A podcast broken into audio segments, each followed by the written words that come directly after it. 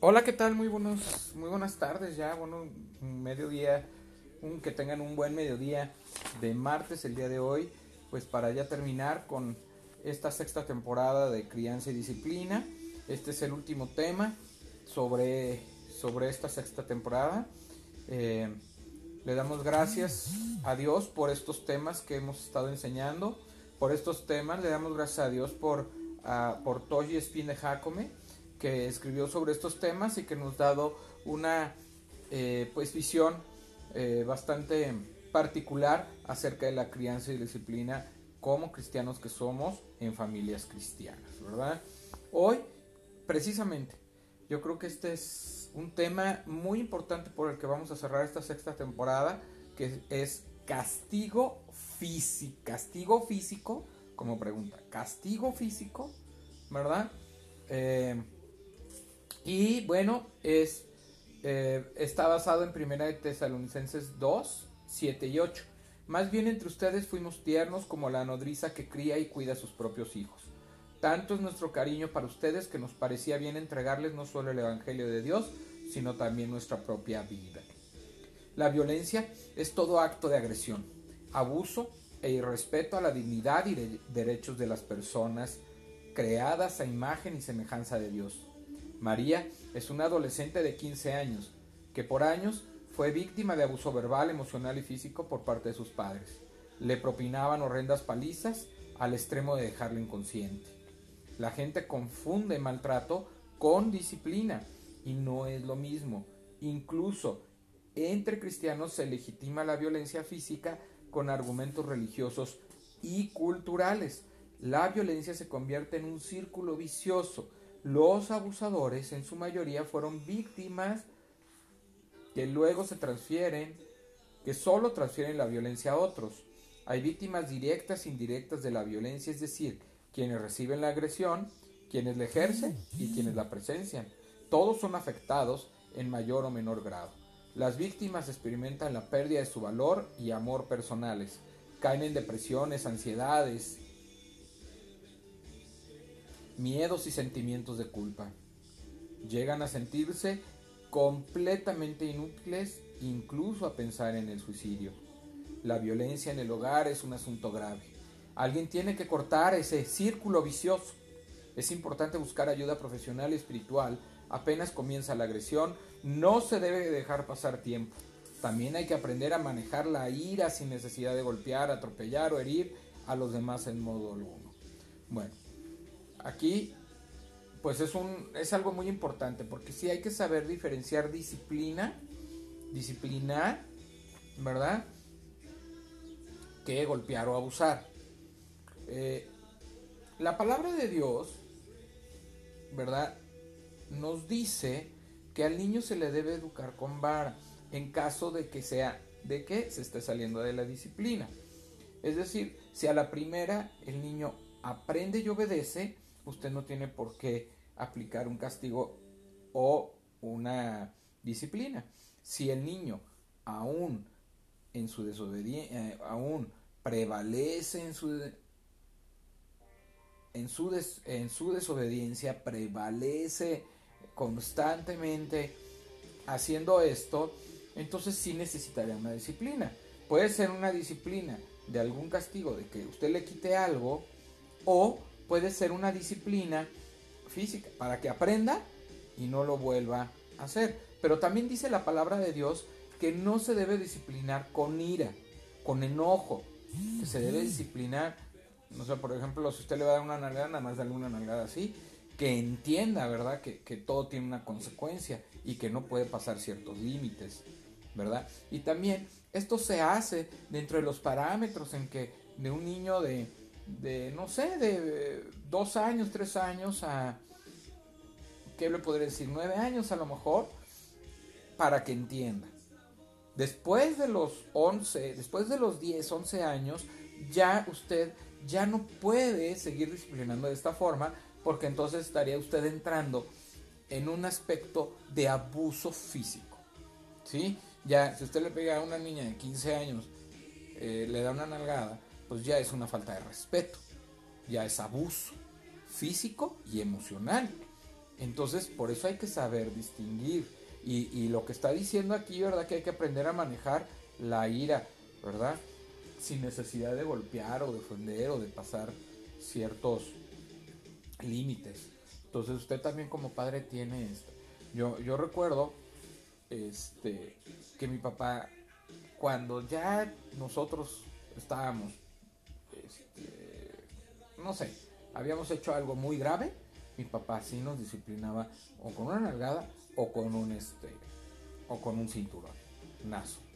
Y créame que después del primer cinturonazo no lo volvía a hacer usted, por lo tanto no volvía a tener ese contacto con el cinturón. Entonces usted lo pensaba, ¿sí? Eh, cuando, por ejemplo, decíamos una grosería, mi mamá nos pegaba en los labios, ¿sí? Para aprender, ¿verdad? Digo, lógicamente no era ni un golpe tan fuerte ni con puños cerrados, sino nada más con los dedos así. Y dolía, y entonces decías, híjole, ya no lo vuelvo a hacer. Entonces, para eso sirve la disciplina, para no volverlo a hacer. Dios también nos disciplina, como Padre nos disciplina, ¿sí? Y ninguna disciplina que usted ponga, ninguna que tenga que ver tanto con a lo mejor una nalgada o a lo mejor con el cinturón que ya se me hace muy muy fuerte, ¿verdad? Hacerlo así.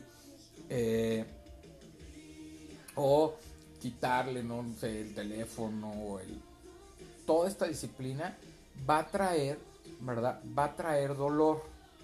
Es decir, toda disciplina, pues lógicamente no, no es gozosa, uno no se goza en la disciplina, uno no se goza cuando, cuando tiene un castigo, sino que al contrario, pues viene tristeza, viene congoja, viene dolor, ¿sí? Pero lo que produce la disciplina, al fin y al cabo, después de que lo entiende uno, es gozo. ¿Por qué? Porque no va a volver usted a pasar límites que no debía haber pasado desde un principio. Aquí estamos hablando de, la disciplina y la crianza a los hijos. Entonces, eh, hay que poner varias reglas, varios límites que no se pasen y todo tiene que ser con amor, todo tiene que ser con respeto, todo tiene que ser, ¿verdad? Sin ira, sin enojo, sin desesperación. ¿verdad? A veces los hijos nos, desesperan, ¿no? a veces hay cuestiones en que sí podemos llegar a desesperarnos, entonces nos tenemos que esperar a que baje, ¿verdad? Esa, ese furor. Váyase, sálgase tantito y regrese ya tranquilo después de haber caminado y entonces ahora sí habla con su hijo, le pone el límite y ahora sí, ¿verdad? Ahora sí ya lo puede hacer. Pero siempre todo tiene que ser, ¿verdad? con la eh, manifestación de amor. Eh, yo recuerdo, por ejemplo, una película que se llama La Cabaña. Allí en la película de La Cabaña, el papá era cristiano. ¿Verdad? Este. Pero no era de muy buen testimonio, ¿verdad? En la vida de, del niño y de la mamá. Entonces, nos van pasando la historia, ¿verdad? De, de todo lo que vivía este niño. ¿Y por qué no puede tener una relación? O sea, él va a la iglesia, ya tiene su familia, tiene este, sus hijas. Y, y recuerdo, ¿no? Y recuerdo que, este, que iba a la iglesia los domingos. Pero no iba con ese amor, con esa devoción, con ese fervor, porque su papá lo llevaba a la iglesia, pero en la casa era otro ejemplo. O sea, en la iglesia podía ser el papá el más correcto, pero ya al entrar a la casa, pues trataba muy mal a la esposa, trataba muy mal al hijo, estaba ahí no viendo la tele, o sea, no convivía, no jugaba, no compartía nada con... Entonces, pues el niño, pues no podía tener una relación con nuestro Padre Dios porque era piedra de tropiezo el papá, ¿verdad? Entonces él, a través de una experiencia que tiene, ¿verdad? Con un accidente, pues eh, aprende que tiene que perdonar a su padre, que, que él tiene que, que, verdaderamente reconocer a Dios como un padre, pero que él no lo ha podido reconocer porque hay este, este eh, problema con la identificación del padre, ¿verdad? Es decir, si Dios es mi padre, pues a poco Dios es como mi, como mi padre, ¿verdad? O sea, con mi padre terrenal, entonces tengo la identificación. Palabra padre significa que me pega, que me hace esto, que me hace el otro. Y una pregunta que él se hace es por qué Dios permitió, ¿verdad?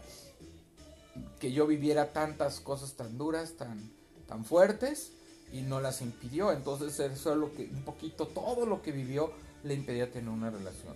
Y todo esto se resumía en violencia, en abuso, porque verdaderamente el papá abusaba físicamente en el sentido de, que lo golpeaba muy fuerte y, con ira. Entonces, pues había un abuso. Entonces debemos siempre nosotros eh, ver esa línea delgada, pedirle dirección y sabiduría a Dios para saber cómo corregir y disciplinar a nuestros hijos.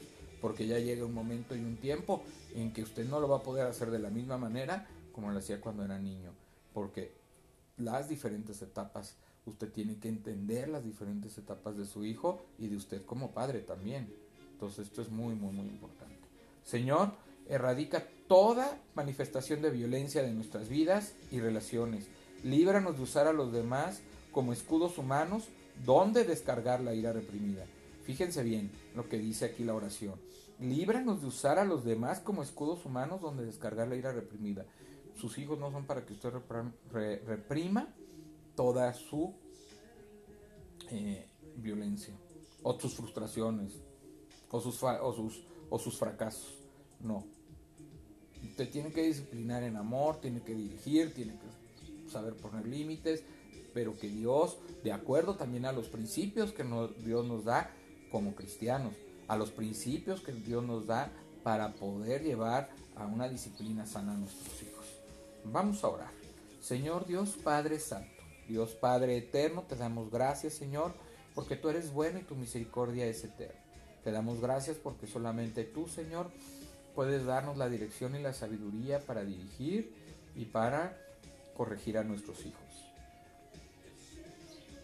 Apártanos, Señor, y líbranos de, eh, de que nuestros hijos eh, los utilicemos, ¿verdad? Para descargar nuestra ira, nuestro enojo, nuestra frustración. Apártanos de eso, Señor, para que no dañemos emocionalmente, físicamente, ni psicológicamente a nuestros hijos, ni espiritualmente. Que nos ayudes tú, Señor, a poder ser esa puerta, a poder ser ese Padre correcto, Señor, que no despierte tampoco el enojo de los hijos y que tampoco podamos dejar dominarnos por el enojo, la ira en ese momento. Ayúdanos a tener control, a tener la templanza necesaria que necesitamos sobre nuestras vidas, sobre nuestras emociones y sobre nuestros pensamientos. Te lo pedimos y te damos gracias en el nombre de Jesús. Amén. Bueno, pues Dios les bendiga. Hemos terminado ya el día 42 de eh, de conexión, no, perdón, de crianza y disciplina. Hemos terminado el séptimo día de crianza y disciplina. Gracias a Dios hemos podido llegar al final de, de esta sexta temporada. Que usted, si usted le fue importante este tema, si usted le ha hecho, le ha llegado a su corazón, a su vida y le puede ser de utilidad, bueno, eh, qué bueno pero también compártala para otros que también les pueda ser de utilidad, que pueda ser de bendición. Lo puede compartir ya sea por medio del Facebook Live, que está aquí, o de, las retransmisiones que yo hago, o también lo puede compartir por medio de Spotify, de los podcasts que están ahí en Spotify de Ministerios de Cristo con Amor para el Mundo. Ahí están todos los podcasts que hemos estado grabando sobre clamor por la familia. Y eh, a partir de mañana comenzaremos ya la, la séptima temporada, que es Intentos de Construcción, ¿verdad? La autora es Elsie Ordóñez, estaremos hablando de estos temas, de construir sobre el amor, y que Dios le siga bendiciendo, que Dios le acompañe, que Dios le guarde, hoy y siempre, en el nombre de Jesús, así sea. Amén. Que Dios te bendiga, María Eugenia. Maru, saludos, bendiciones para ti, para tu familia, para tus nietas, para tus sobrinas, primas, en fin, para toda tu familia y tus hijas también, ¿verdad? Que, que Dios siga bendiciéndote, que Dios te siga acompañando, que Dios te guarde y siempre y que esté contigo en todo tiempo. Nos estamos viendo, que Dios les bendiga. Gracias por ver este espacio y gracias también por escucharlo. Gracias a Dios por sus vidas. Se despide su amigo y hermano Juan Felipe Ortiz.